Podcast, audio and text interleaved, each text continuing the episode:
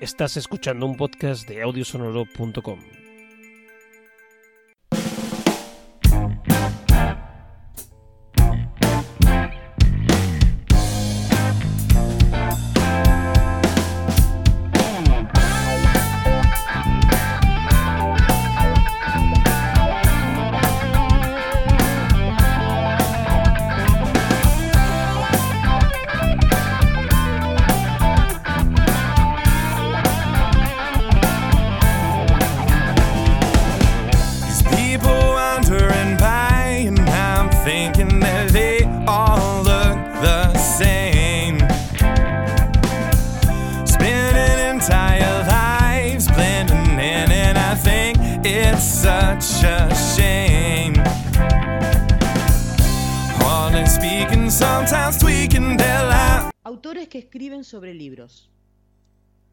literatura esencialmente es soledad. Se escribe en soledad, se lee en soledad y pese a todo, el acto de la lectura permite una comunicación profunda entre los seres humanos. Paul Auster. Somos Nieves y Silvi y esto es Bibliocracia, un podcast sobre libros, autores y todo lo que lo rodea. Porque el conocimiento es poder y ese poder lo tienen los libros. Aprendamos de ellos, pues. ¿Nos acompañan? Y este es nuestro primer podcast con, con, nuestra, con mi amiga Nieves. Hola Nieves, ¿qué tal? Hola Silvi, ¿qué tal? Encantada. Como siempre un gusto y esta es una nueva aventura que emprendemos juntas aquí en este primer podcast nuestro y a ver qué tal nos sale. Y esperemos que a la gente le guste también. Eso, eso. Como veréis, eh, la cosa va de libros. Eh, vamos a presentar a un autor, a Santiago Posteguillo en, en, concreto. Y esta es una primera sección que es Comparte libros. ¿Nos cuentas algo, Nieves, sobre Santiago? Pues sí, os voy a contar que Santiago Posteguillo Gómez es un escritor español nacido en 1967 en Valencia. Eh, bueno, quería pediros perdón por estar un poco constipada, así que espero que se me oiga bien y no así muy mocoseta. Eh, Santiago es filólogo, lingüista y doctorado europeo por la Universidad de Valencia. Estudió literatura creativa en la Universidad de Denison en Granville, Ohio, en Estados Unidos, y lingüística y traducción en Gran Bretaña. Bueno, su biografía la podéis encontrar perfectamente en un montón de sitios en internet y también tiene una página web que es www.santiagoposteguillo.es. Así que tampoco nos vamos a, a enrollar mucho hablando de, de, la biografía. Sí comentar que, por ejemplo, eh, tiene varias trilogías. Eh, tuvo mucho éxito con la trilogía sobre Escipión el africano, eh, donde nos presenta a la antigua Roma con personajes y episodios reales. Los tres libros que componen esta trilogía es Africanus, el hijo del cónsul, eh, Las legiones malditas y La traición de Roma, eh, ambas publicadas por Editorial B en 2006, 2008 y 2009. Más tarde, en 2011, eh, publica empieza la trilogía sobre Trajano. empieza con el primer libro, Los asesinos del emperador, luego publica Circo Máximo y La Legión Perdida en 2013 y 2016 respectivamente. Y luego vamos con la trilogía que nos ocupa en, en este primer podcast de bibliografía, que han sido tres libros que ha escrito sobre escritores y sobre los libros que escribieron esos escritores. Y la verdad que nos ha sorprendido bastante a las dos, ¿verdad, Silvi? Nos han encantado estos libros. A mí me encantó el que voy a comentar yo, que es La noche en que Frankenstein leyó el Quijote, es muy, muy interesante. eh, es un libro pequeño en el sentido de que no es de 300, 400 páginas, no, para nada, sino que es un compendio de unas ciento, te digo bien que lo tengo apuntadito, eh, tiene 162 páginas, es muy, muy ameno, consta de 21 capítulos o episodios o anécdotas, como te guste más. Y quería comentar respecto a las trilogías, antes de comenzar con el, con el libro, que en casa las tenemos. La única que falta aquí es La Legión Perdida, pero lo ten, tengo tengo la, la de Escipión, la de Escipión el africano la tenemos, y sobre la trilogía de Trajano, que es la que comentabas tú, también nos falta una sola.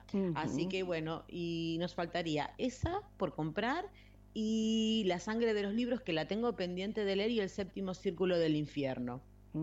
Pero repito, eh, la de la noche en que Frankenstein leyó el Quijote está muy muy bien. Es a modo de relatos cortos, independientes, porque no tienen relación entre sí. Eh, este autor hace un repaso a algunos de, los acontecimientos de, de, la literatura más importante y significativo, desvela algún secretito. Eh, por ejemplo, con el tema de Shakespeare, mm, que se plantean si Shakespeare eh, lo escribió o no, eh, mm, quién, por ejemplo, descubrió el potencial de, de los libros de Harry Potter, o quién fue el primero que eh, que, que, tuvo la idea del orden alfabético, cosa tan que parece una cosa desde siempre y no lo fue. Eh, por ejemplo, otro, em, el escritor que fue capaz de escribir dos obras al mismo tiempo, o quien, por ejemplo, burló la lista de los libros prohibidos por la Inquisición, por ejemplo. Y yo lo que agregaría es que estos relatos cortos sobre acontecimientos, situaciones, eh, o sea, pasa desde Shakespeare hasta J.K. Rowling, pasa por Kafka, Rosalía de Castro, Jane Austen, nuestra querida y adorada Jane Austen, eh, y Tolkien, por supuesto. Mm. Eh, es una lectura muy sencilla, el relato es ameno, es muy ágil, es muy fácil de leer, y el profesor Posteguillo nos presenta con un toque de ficción, eh, basado en hechos reales, eh, por ejemplo, en la página 155 él tiene una, tiene una sección, por decirlo así, que es para saber un poco más. Entonces, donde te remite a las bibliografías, referencias, a referencias curiosas, o algún estudio olvidado sobre estas cosas, ¿no? Y estas historias de la literatura donde se descubren hechos o situaciones más que curiosos y que nos muestran una especie de, cara B o de historia B. Yo lo recomiendo, es una lectura muy fácil. Yo lo hice en cuatro días al libro y lo hice en cuatro días porque claro, uno lo va, va leyendo mientras va en el metro o en el bus camino al trabajo o en el momento que tiene libre, pero realmente eh, las historias enganchan porque son muy buenas y, y esto no en cuatro días, quizá en un día te lo podrías devorar tranquilamente. Está muy, muy, muy bien. Yo lo recomiendo. Y ahora iré a por los que comentarás tú, Nieve. Pero de mi parte puedo, puedo comentar esto de, de, de, este, del Frankenstein, perdón, un poco los nervios del debut, ¿no? Y, pero está, está muy, muy divertido y que está muy bien. Yo lo recomiendo mucho, mucho, una lectura muy, muy linda. Sí, sí. El que, el que a mí me toca, que es el de la sangre de los libros, pues igual, es un recorrido por, pues igual, sobre enigmas, sobre misterios, hay muchas anécdotas de grandes clásicos. Y pues claro, también según señala el título, pues mucho les costó sangre, yo diría, y sudor escribir algunas, algunas novelas. Y la verdad que es igual, son relatos cortitos de cuatro o cinco páginas y tienen pues un montón de autores pues que todos habremos leído, pues por ejemplo eh, Virgilio, te cuenta ahí la odisea que tuvo para publicar la, la Eneida.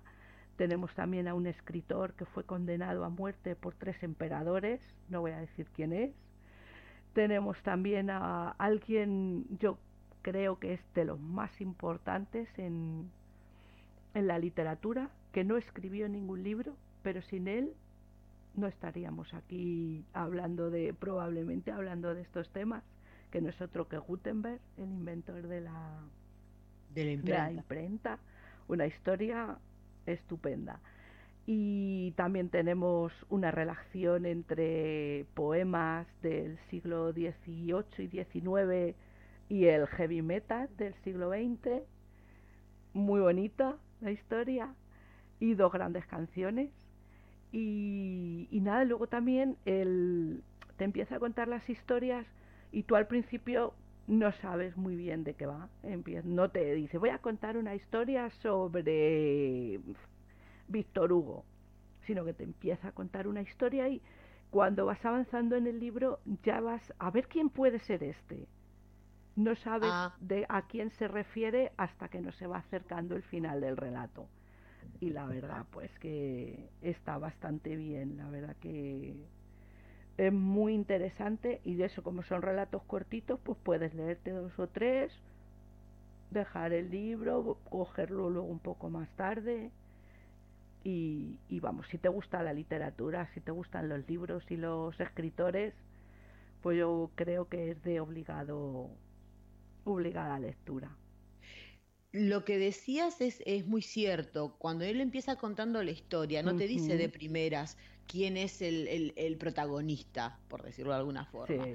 Sino que después lo va descubriendo. Lo que pasa que uno, como ya conoce mucha gente, Claro. entonces ya a la primera, yo cuando empezaba a leer unas líneas Sí. y la historia, sin saber la historia, yo decía, ah, no, pero este es fulano de tal. Entonces ya lo tenía muy, muy marcado, ¿no? En algunas cosas no. Eh, porque claro, son autores que uno por ahí conoce pero que no ha leído, porque Claro. obviamente uno le gusta mucho leer, pero esto no quiere decir que uno abarque todo. Eh, eh, hay cosas que, por ejemplo, yo hay un capítulo en el de Frankenstein que habla sobre Rosalía de Castro y es muy interesante leerlo y conocer el origen de Rosalía de Castro. O sea, lo Ajá. presenta de una manera que a mí me, me sorprendió y, y- y digo, bueno, esta autora hay que leerla. Y, y también lo que creo que cumple Posteguillo con esto es que te intereses por la obra de ese autor. Una cosa es no leerlo, porque lo conoces, bueno, mira, quizá este no es su estilo, pero a partir de esta historia, por ejemplo, de Rosalía de Castro, pues mira, me interesa leerla, a ver, porque su origen no voy a contar, porque si no sería como espolear el Eso, libro, y no queremos, y No no queremos, queremos. eso. O sea, eh, vos ves el origen que tiene Rosalía de Castro y decís, ostras, yo no pensaba que era ese cómo fue que llegó y tal. O sea, me pareció muy, muy interesante. Y yo me hice un pequeño desglose, así, muy a grosso modo, de los, de los 21 episodios del, del libro. Y, por ejemplo, este de, de Rosalía de Castro es uno que recomiendo. Se llama Hija de la Lluvia. Mm. Está muy, muy bien. Hay uno que, que me interesó también y me pareció de rigurosísima actualidad, más que nada por el- la cuestión política. Y decir, o sea, uno termina, lee eso y termina pensando, bueno, las cosas no han cambiado mucho. Y es uno que se titula Esquina Pérez Galdós con, An- con Ángel Guimará. Y está muy interesante, también lo recomiendo de leer. Eh, el, mismo, el mismo episodio que da título al libro, La noche en que Frankenstein leyó el Quijote, es muy interesante porque cuenta una estadía en un verano en, en Mm. Suiza, en la casa de Lord Byron, Sí. donde fue invitada Mary Shelley con su esposo. Y entonces fue una temporada muy mala porque llovió todo el tiempo. Entonces se tuvieron que refugiar en la casa y bueno, había que hacer alguna actividad, pasar el... A ver, no se podía hacer ningún paseo, no se podía hacer nada. Y entonces, bueno, hacen como una especie de concurso y todas las noches leen hasta que comienzan a leer el Quijote. Eh, de está decir que Mary Shelley era una gran lectora de Cervantes y su marido que también lo, leían y que, lo sab- y que conocían el idioma y tal, y entonces ahí es donde Mary Shelley, leyendo Cervantes y tal, se inspira, o sea, encuentra la inspiración para escribir. En esa estadía de verano nace Frankenstein, Mm. que ya hizo hace poquito los 200 años. Sí. ¿Mm? Así que esa es una anécdota, por, la que, por ejemplo, puedo comentar esa porque es la que da nombre al libro, porque en un principio vos podés pensar, ¿y por qué este título? Sí. Pues aquí está la explicación. Aprox. Ujú. Otra que, que también está interesante es eh, un episodio donde Cervantes fue encarcelado en Sevilla, muy interesante. Otro sobre Alejandro Dumas y Auguste Moquet, que aparentemente era el negro, el que escribía lo de Dumas, Dumas padre hablamos, ¿eh? Ese también es otro. Eh, otro interesante es uno que hace referencia a Raymond Chandler, escritor de novela negra. El de nuestra querida y adorada Jane Austen, que se, que se llama Primeras Impresiones y que luego tendrá el título final. Como aquí Jane presenta, presenta este, este primer escrito y se lo rechazan. Pasarán un- unos cuantos años, lo toma otro editor y este sí que lo, lo, lo- lo imprime, lo vende, lo comercializa con otro título, porque Jane después lo revisa, le pone otro título y fue un bombazo. Imagino que las que ya conocen Jane Austen sabrá de qué título hablamos. Eh, otro muy interesante sobre Dostoyevsky, que es sobre un plazo que tiene para presentar una obra. Hay uno sobre Charles Dickens. Eh, hay otro que a mí me, me gustó muchísimo, que es sobre Frank Kafka. Ajá. Muy, muy interesante. El capítulo es La Gestapo y la literatura. Muy, muy interesante, lo recomiendo. Hay uno que hace alusión al presidente Eisenhower y en el que está relacionado Tolkien, también muy interesante. Hay algo sobre Antoine de Saint-Exupéry. Eh, hay otro que también obligado, el KGB y el manuscrito mortal, Uf. muy interesante. Otro, es que están todos buenísimos. Perdón si me explayo, pero están todos buenísimos. Sí. La novela perdida, que habla sobre un escrito de Verne, de Julio Verne. Eh, hay uno muy interesante también que es casi el del final, que es El secreto de Alice Newton. Eh, chicos, léanlo porque está muy, muy Está muy interesante, muy, divertido Sí, además. sí, sí. Muy, muy divertido.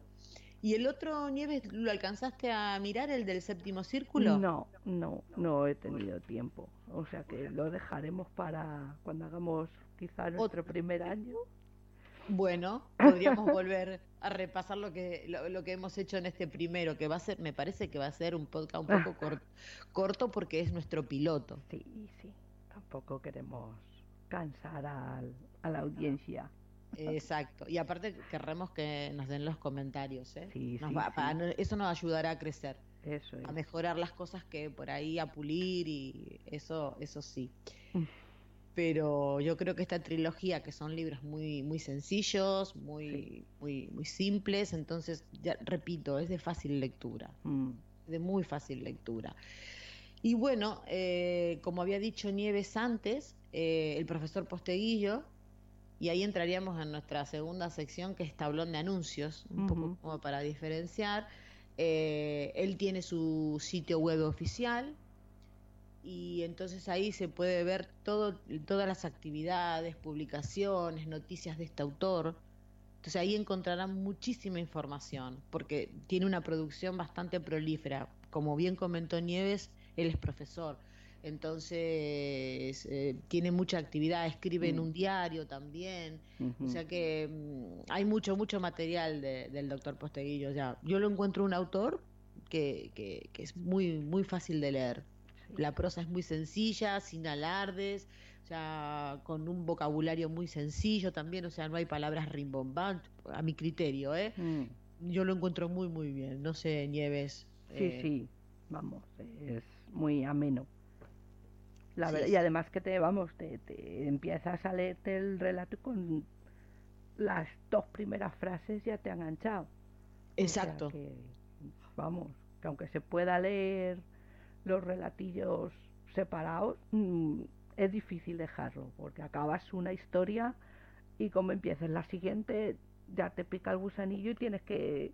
Sobre todo eso, porque como no sabes muy bien de quién va a hablar, te lo puedes imaginar, pero bueno, pues tienes esa necesidad de llegar hasta el final del relato, a ver... Sabe muy Sí, sí. bien captar la atención del lector. Sí, sí, eh, eso, eso fue lo que a mí me pasó cuando empecé a leer. Yo, por ejemplo, antes de decidir, de terminar leyendo este, este Frankenstein de, de Posteguillo, yo había empezado, debo, debo confesarlo, con un pequeño ensayo de Alan Moore. Ajá. ¿Te acuerdas? Sí. Leyendo cómics y tal. Y a ver, Alan Moore es indudable que es una persona más que interesante eh, y tiene una visión de la escritura y de la literatura muy especial, por lo menos para mí. Y sinceramente lo empecé a leer, hice dos capítulos, es una cosa muy cortita, son incluso bastante más corta que, que lo que, que lo del profesor Posteguillo. Eran 50 páginas, era cómo escribir cómics dividido en cuatro partes, que vos decís, bueno, en un día o dos te lo, te lo terminás, no. Es un autor que cuesta, por lo menos Mm. para mí. Yo sé que hay gente que es mega fan de sus cómics, pero a mí me costó, entonces digo, no, este autor merece que uno se lo lea con más tranquilidad, que vaya que vaya acompañando esa lectura de ese de ese ensayo con otra cosa. Entonces, ves ahí encontrás las diferencias de cuando un autor eh, te engancha a la primera o no. Por lo menos a mí me pasó eso, ¿eh? O sea, no es que no me interese el autor, sí que me interesa, porque después estuve bien, para prepararme para el podcast y tal, estuve viendo algunos audios suyos algunas cosas en YouTube que están muy interesantes, pero eh, las 50 páginas no te las lees así de rápido. Claro. Todo tiene una explicación, él tiene una visión muy particular de la literatura, entonces a mí me cuesta mucho más engancharme y es como hablábamos un día, porque nosotras, eh, algún oyente nos, nos, nos encontrará familiar la voz, porque estamos en el chiringuito de los libros también. Y, y entonces, claro, hemos comentado, eh, hay lecturas de consumo rápido y otras reposadas. Sí. Yo encuentro que Alan Moore es de lo último, Que hay que leerlo con tranquilidad. No sé qué, te- qué opinás, vos lees más cómic que yo, Ah, Nieves. bueno, yo cómics de momento llevo leídos muy poquitos y no, vamos, no me considero yo con mucho valor para, para comentar de momento nada, porque he empezado unos cuantos y la verdad que, aunque me están gustando bastante, pues soy muy novata en el, en el tema, así que bueno. Cuando llevemos eh, unos poquitos más ya haremos algún programa sobre cómics, ¿verdad que sí? Sí, sí, sí, por supuesto. Yo estoy igual que vos, estoy absolutamente en pañales con el tema del cómic. No porque uno no lea cómics, pero eh, a mí, por ejemplo, claro, para mí la palabra cómic es muy nueva. Me explico. Sí. Eh, yo cuando, cuando joven o más chica, eh, todos habrán, aquí en España, por ejemplo, yo que vengo de Argentina, eh, nosotros tenemos allá un, vamos a decir, cómic, que es Mafalda. Sí. Tenés Mafalda, por ejemplo, yo leía mucho Paturuzú, No que lo es conozco. otro, que es, no, es un personaje que es un tehuelche, un indio tehuelche, y es muy divertido. Eh, que también los que están en Argentina, si, nos, si por esas cosas este podcast recalan el cono sur, mm, sabrá- sabré de qué, sabrán de qué estoy hablando. Eh, y entonces esos eran los cómics que te venía, como aquí te podría venir Mortadelo y Filemón, Mm. imagino. Eh, y entonces, claro, uno más falda. Entonces, para mí eso es el equivalente al cómic. Lo que pasa que ahora el cómic que se, te- que se presenta y que yo veo mucha gente en la calle leyendo es un cómic con un arte muy diferente a lo que uno Sí. conoce. Sí, Eh, es lo que ahora se denomina novela gráfica. Ahí está. ¿Ves? Una Eso para novela, mí, pero con que aparte de aparte de la lectura, pues tienes un, un- es más amplio lo visual, con, con las viñetas, con el dibujo en algunos es realmente espectacular.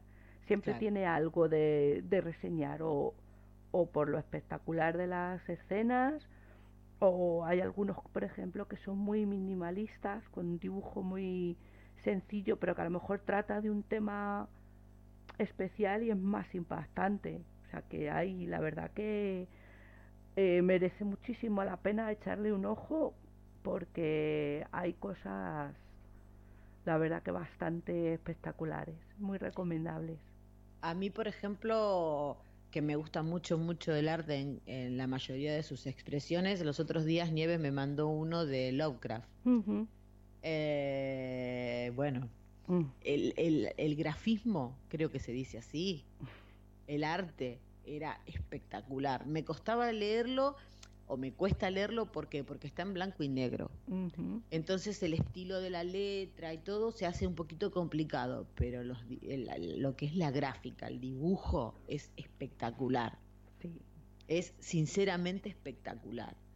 Eh, y me llamó mucho más la atención el dibujo, o sea, la presentación, que la letra en sí que ya me costaba leerlo, ¿no? Porque incluso la esa caligrafía era muy, muy artística.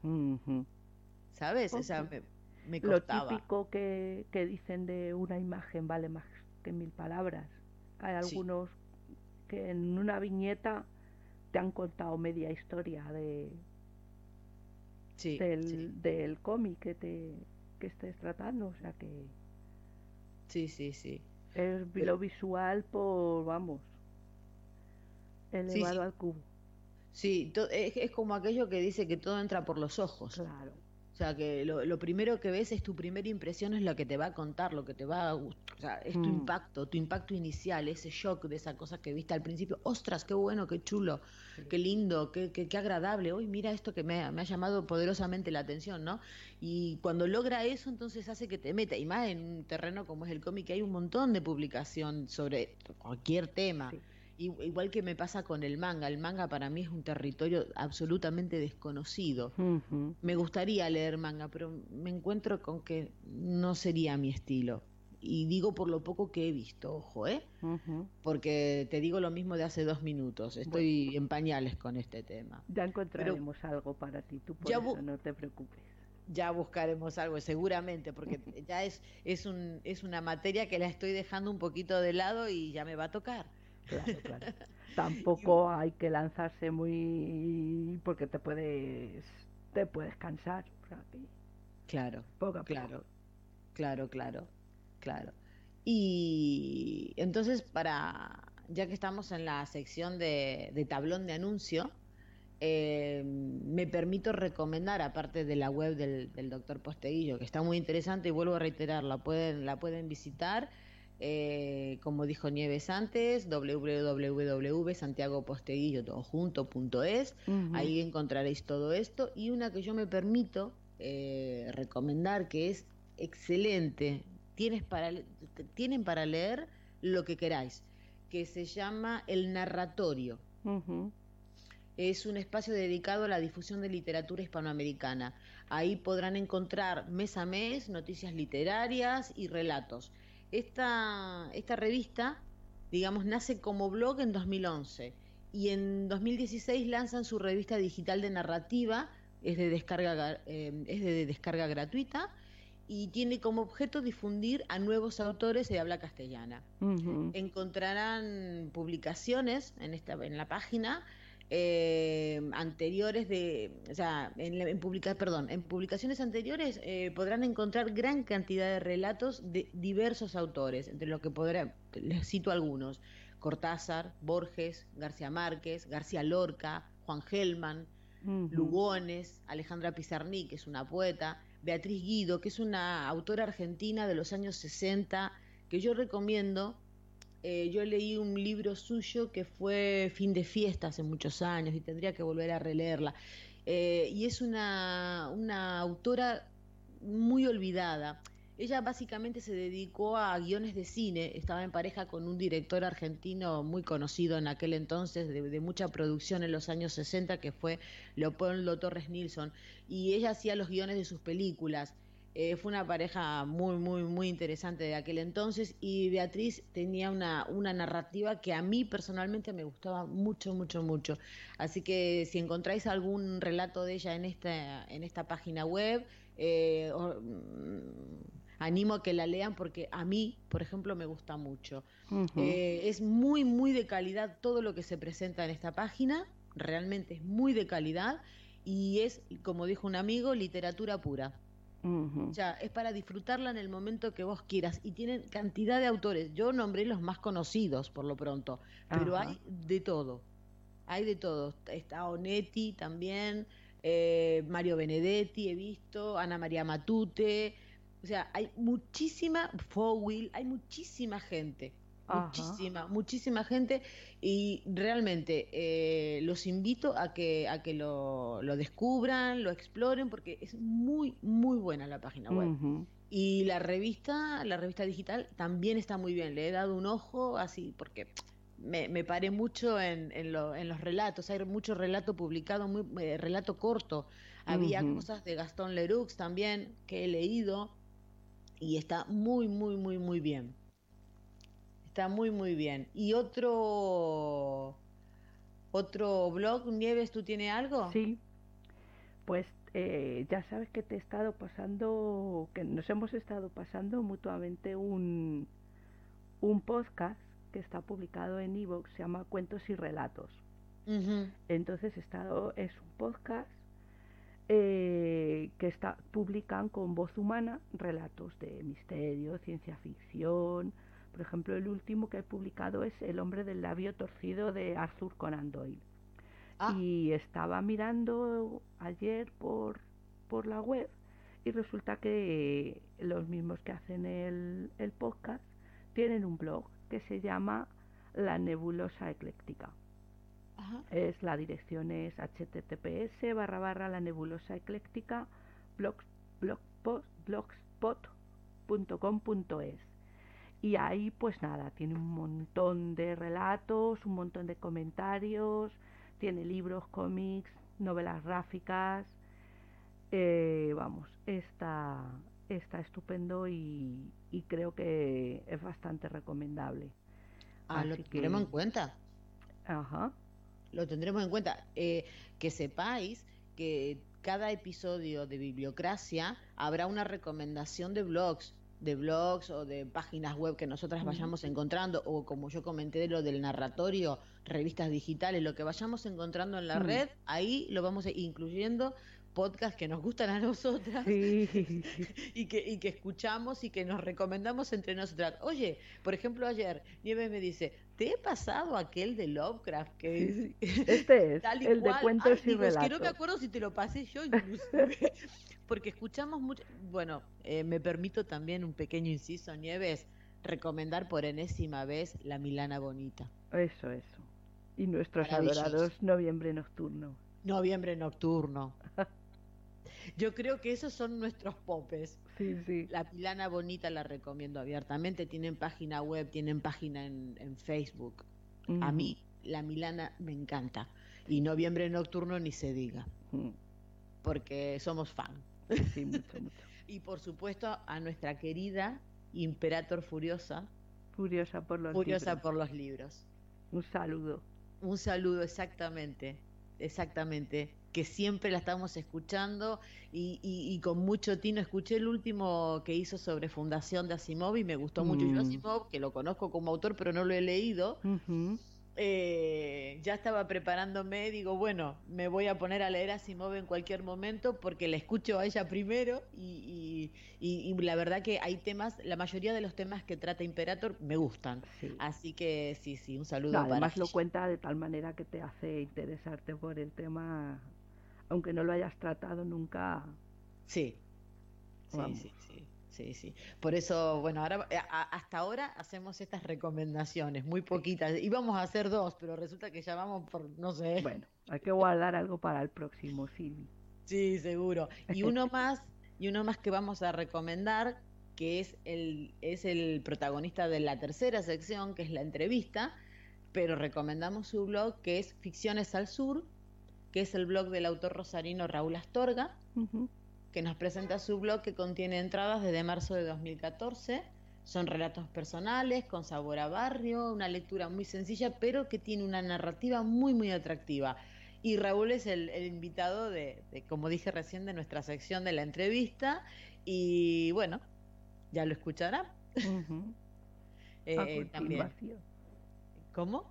A continuación lo A escucharemos. continuación, exacto. Que un saludo para, para Raúl que, que se portó fabuloso, eh, estuvo charlando, estuvimos charlando con él, tuvimos algún inconveniente porque claro, Raúl vive en Argentina y, y- y teníamos un poquito de problemas con, con- con la conexión y tal, pero después lo terminamos subsan- subsanando. Sí. Pero lo pasamos, lo pasamos súper bien. Y Sí, ahora, sí. bueno, eh, presentaremos eh, la interview de Raúl y esta es la tercera y última sección de- del podcast.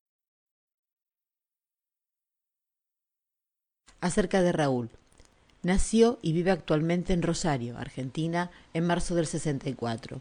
Estudió electrónica en la secundaria y periodismo en el nivel terciario, carrera en la que logró graduarse. Fue empleado ferroviario, cartero, instalador telefónico, empleado en el rubro del vidrio y operador telefónico. Mientras trabajó durante muchos años en diferentes empresas, fue desarrollando su formación literaria, audiovisual y periodística. Coordinó un taller de narrativa en Rosario, que ganó una participación, entre otros talleres del país, en el libro de los talleres Triple X de 2017, editorial Duncan. También es autor de relatos y guiones para vídeos documentales y de ficción. Dirigió este año el corto de ficción 21 años después y es coautor del guion y rodó como director el corto de ficción El rastro de tu sueño en el camino, recientemente estrenado. Sus relatos son publicados en revistas y antologías de Argentina y otros países. Fue uno de los ganadores del único concurso de cuentos que organizó la revista porteña 1320. Algunos relatos de su autoría fueron editados en la antología de autores españoles y argentinos Mercadillo de Relatos en mayo de 2010 en Sevilla, España. Tiene algunas novelas inéditas. Sus textos se leyeron con frecuencia desde el 2013 hasta 2016 en el programa de radio de Buenos Aires Las noches y los cuentos, nominado como mejor programa cultural de radio en los Martín Fierro 2015. Eh, cuéntanos, Raúl, entonces un poco sobre ti, para que nuestros lectores te conozcan un poco más. Uf, eh, bueno, es difícil hablar de uno, lo, lo intentaremos. Escribo desde toda la vida, desde que creía siendo muy niño que un escritor era una clase de persona inalcanzable y creía que iba a ser difícil lograr que alguien más allá de los amigos me leyera. Yo hice la secundaria en una escuela técnica, me recibí de técnico electrónico y en cuarto año una profesora de literatura, la señora Celia, un día a mitad de año me apartó de la clase y me dijo eh, déjese de jorobar con lo técnico, lo suyo son las letras. Eh, así que bueno, cuando termine la secundaria piense en eso, me aconsejó. Y en realidad no dejé de pensar en eso porque ya venía pensando en eso desde muy chico y al finalizar la secundaria me puse a estudiar periodismo porque la facultad de letras estaba complicada, eran los tiempos de la dictadura aquí en mi país, en Argentina, eh, así que bueno, en periodismo tuve enormes profesores de redacción que me permitieron avanzar en distintas formas de escritura y ahondar en experimentos literarios hasta alcanzar la sencillez con una limpieza eh, de prosa que, que emocione, que describa, que intente dejar huella. Ahí aprendí la diferencia entre el periodismo y la literatura. El primero refleja lo cotidiano y la segunda transforma lo cotidiano. Esa es la meta que uno intenta eternamente con la literatura, transformar lo cotidiano. A veces se logra y a veces no tanto. ¿Y cómo surge tu idea del blog? Antes de esta maravillosa era revolucionaria de Internet, mis textos aparecieron en antologías, eh, bueno, en alguna revista nacional mítica como premio de concurso, como ya dijiste Silvina, la revista 1320, que fue una revista de mucha difusión en nuestro país, era una revista de Buenos Aires, y allí fui premiado con un cuento, y en publicaciones que generábamos nosotros mismos, como por ejemplo La Torre de Papel, una revista literaria que gestamos aquí en Rosario allá por los años 90, donde escribían autores consagrados y los que recién empezábamos. Y en mi caso, cuando empecé a escribir novelas, más tarde, participé en concursos y envié a editoriales sin demasiada suerte. Por ende, bueno, con el afán de llegar a la gente, empecé a explorar el universo de la web que recién entraba en nuestro país y que como la literatura comenzó a transformar lo cotidiano, como ya sabemos. Por lo tanto, la idea del blog proviene como una fascinación por la tecnología y las posibilidades que da de hacer militancia cultural, publicar en forma gratuita, que te lean de la misma manera, gratis, ofreciendo material digno, pero destinado a estos fines, sobre todo con cuentos que son textos breves, porque en definitiva, bueno, está probado en medio de tanta sobreinformación que la gente no lee en extenso en su pantalla. Bueno, ahora ya que nos comentaste la idea del blog, eh, nos gustaría saber cada cuánto publicas. En realidad no hay un periodo que se ajuste a una disciplina. Publico cuando tengo algo para publicar. El respeto no como algo solemne, sino como una hermosa responsabilidad con el lector, con, el, con la persona que me sigue, que sigue a mi blog, mejor dicho, bueno, lleva a que uno publique cuando hay algo más o menos digno para compartir. ¿Y tienes un planning? ¿Cómo te organizas? Que si tengo un planning, eh, bueno, no solo con el blog, sino como escritor, tengo un proyecto de escritor, por decirlo de alguna manera, aún tengo muchas cosas para decir, muchas ganas de explorar el lenguaje, de explorar los distintos caminos que existen para narrar, ganas de descubrir caminos nuevos de la narrativa, con el compromiso fundamental que es con uno mismo, con la idea de no traicionarse, de mostrar una visión del mundo que uno tiene o que le incomoda. Eh, al fin y al cabo, quien escribe lo hace porque no se siente cómodo en el mundo tal como está. Uno tiene que estar comprometido con la realidad, pero en plan artista, no, no debe reflejarla tal cual. Eh, debe transformarla en belleza, aún narrando lo más terrible. En cada prosa tiene que aparecer una huella poética, una musicalidad que permita sobrellevar ese diálogo íntimo entre autor y lector, y manifestar eso forma parte de un planning. En lo que respecta al blog en sí, el planning eh, gira en torno de mostrar varios aspectos que me circundan. Por eso mi blog tiene varias secciones, una de entradas, con los textos nuevos, los que van apareciendo, otra con audios con actores y actrices que han interpretado mis textos en programas de radio, otra con otros proyectos, publicaciones pequeñas en papel, por ejemplo, y así se imprime una idea de todo lo que estoy haciendo allí en www.ficcionesalsur.wordpress.com, donde también publico algo relacionado con lo audiovisual, que es una pasión que reúne cosas que siempre me interesaron, el trabajo colectivo, la literatura, a la hora de escribir el guion al menos, la música y el cine, por supuesto. La ficción es lo que nos mueve en definitiva porque eh, Silvina Nieves, a mí me parece que la ficción es una mentira que busca demostrar una verdad, no una verdad fundamentalista, claro, sino una verdad como algo auténtico y propio. Em, según aquí lo que estás comentando sobre Auster, em, vimos que tenés una entrada en el blog con fotos del encuentro, fuiste a la firma de libros y, demás, pero además de Auster, eh, ¿qué otros autores te gustan y por qué? Bueno, mi enamoramiento con la obra de Auster se da a partir de que este hombre ha optado por contarnos historias que transcurren en New York pero que podrían ocurrir en cualquier lugar del mundo, en mi ciudad, Rosario, por ejemplo, que con el transcurso del tiempo se ha tornado en una pequeña New York, con sus bellezas culturales, bellezas de gente y sus crímenes más horrendos también. Uno ama todo eso que lo rodea con sus virtudes y sus defectos y uno escribe acerca de eso. Paul Oster ha puesto el ojo en la gente común, en darle en sus historias caminos extraordinarios, producto de un azar bien disimulado y eso me gusta, me gusta mucho. Yo hablo en mis escritos, salvando la distancia, obviamente, con un maestro como Oster, de eso también, de gente como yo, con la que he compartido momentos simples que pueden terminar en aventuras extraordinarias. Y con otros autores me pasa lo mismo.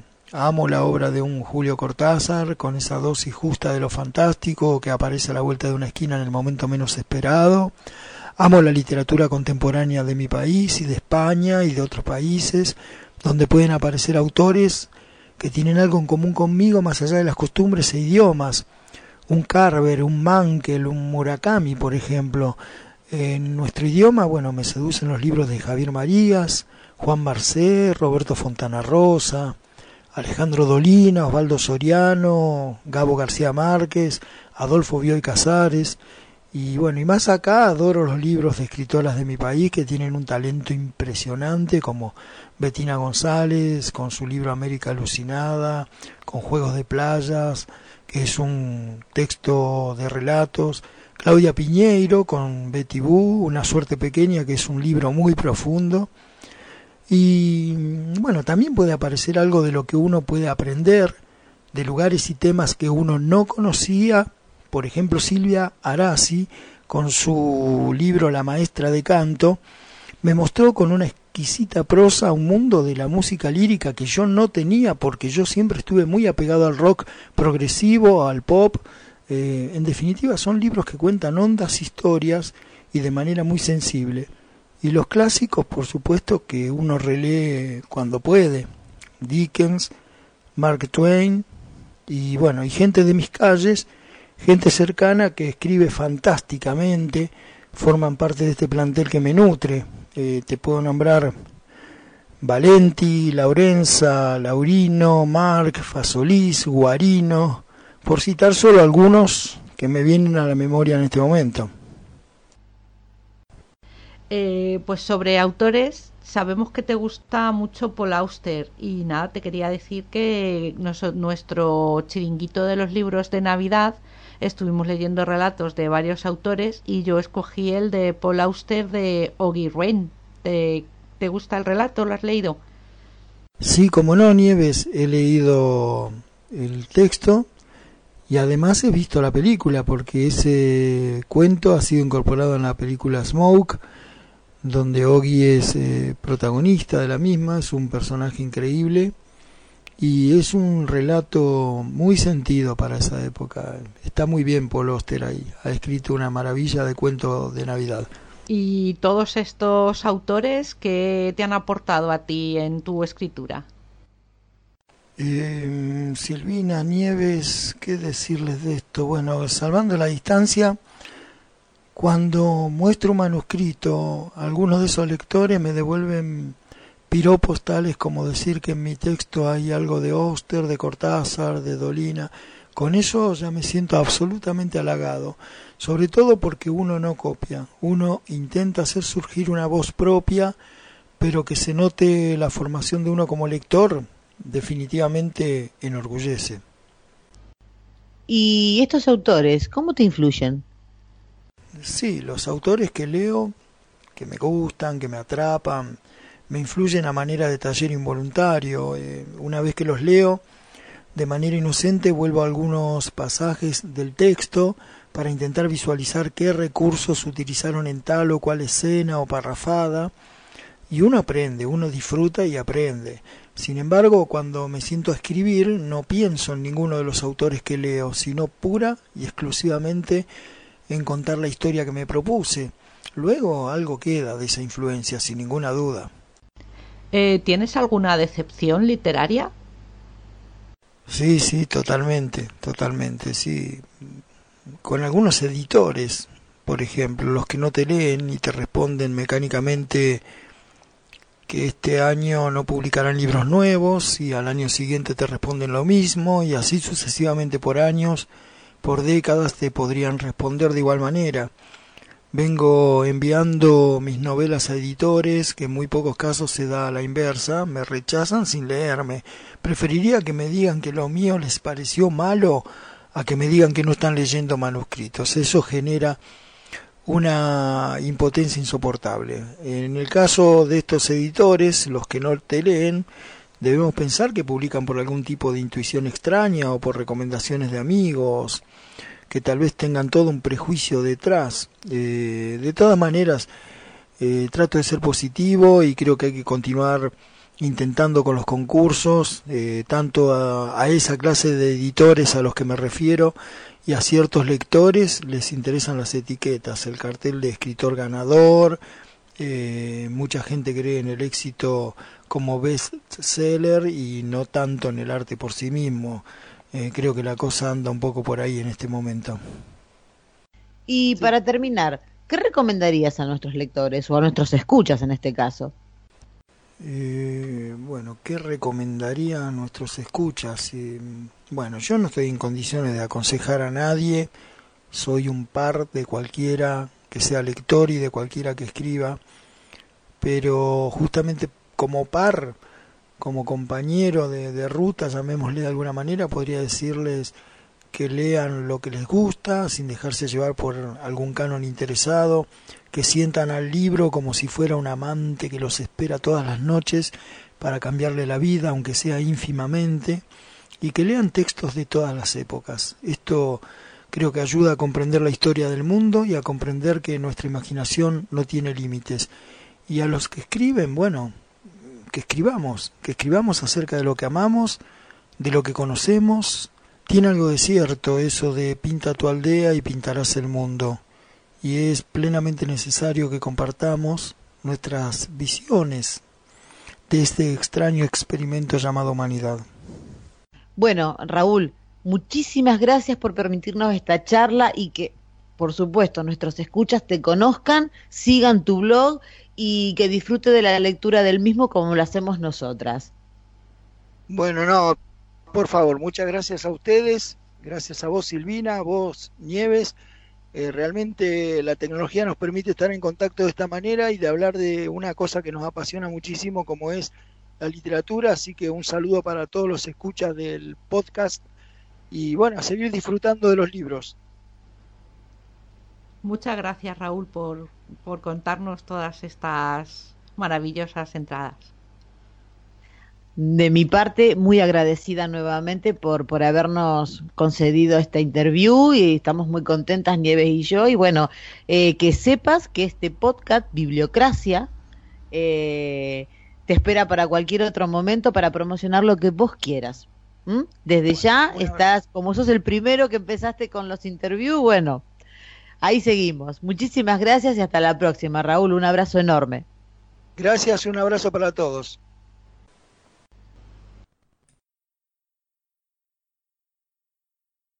Ujú. Os recordamos nuestros métodos de contacto, que bueno, los recordamos, pero no los hemos dicho No, Pues, porque nunca, lo había pero- dejado para el final.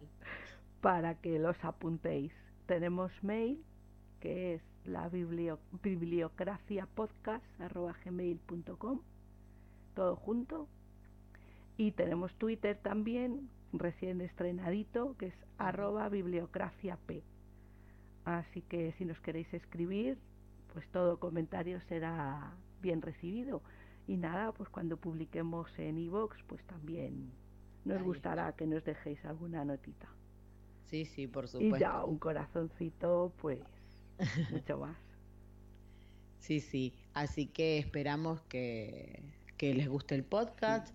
Eh, tendríamos que agradecer a Audio Sonoro que, que nos presenta, digamos. Sí, sí. Eh, un saludo. Y bueno, eh, hasta aquí el primer episodio de Bibliocracia. ¿Qué te parece, Nieves? Pues nada, yo quisiera pedir disculpas a todos por esta voz que tengo cacharrosa, porque me agarra un constipado aquí el de final de verano, este de los aires acondicionados y esas cosas, y espero para el próximo estar ya en plenitud de capacidad. Eh, no sé si, si el podcast eh, saldrá al tiempo en el sentido de fechas, pero por ahí podemos comentar que el 5 y el 6 de octubre, JPod Madrid. Eso es. Ahí lo dejo, en los teatros Luchana, que aquí nuestra Nieves estará en el staff y la que les habla aprovechando todo lo que se pueda. Eso ahí estaremos. Con unas ganas locas. Bueno, bueno, así que van a ser unas JPod, pero fabulosas, yo creo, porque el programa que presenta que presenta la gente de Madrid es más que interesante, con unos patrocinadores entre los cuales figura Evox, eh, creo que está Fundación Telefónica y, y, mm, Spreaker, ¿no? Spreaker, está Google, Ah. está, bueno, mm, Olympus también. También. Ujú. Eh, uno de los de las charlas que va a haber es sobre el lanzamiento de Google Podcast, o sea Sí. que otro método, otro medio más para difundir el, el podcast, el, po- el podcasting. Eso. Así que bueno, los esperamos. Si, e- si este podcast sale antes de la JPod, eh, los esperamos a todos en Madrid. Eso es, Un abrazo enorme para todos y reitero, muchas gracias por escucharnos.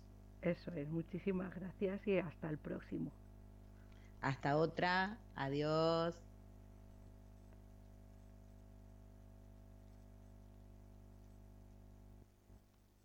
Hala. ¡Ole! No sé cuánto habremos tardado, pero Pues yo lo que voy a hacer es Yo corto también. A ver, importo lo de y Fue para- corto. Se acercan, se están acercando. Se aproxima el principal evento de podcasting del año. Ya falta menos para las JPod 18 Madrid. Sí, resérvatelo en tu agenda. Viernes 5 y sábado 6 de octubre, Madrid. En los Teatros Luchana, jornadas de podcasting. Conferencias, networking, podcast en directo, novedades del sector, mesas redondas, talleres, actualidad y noticias del mundo del podcast. Se acercan las JPod 18 en Madrid. No te pierdas las novedades. Visita jpod.es y en Twitter arroba jpod 18 Madrid. Organiza MacPod. la Asociación.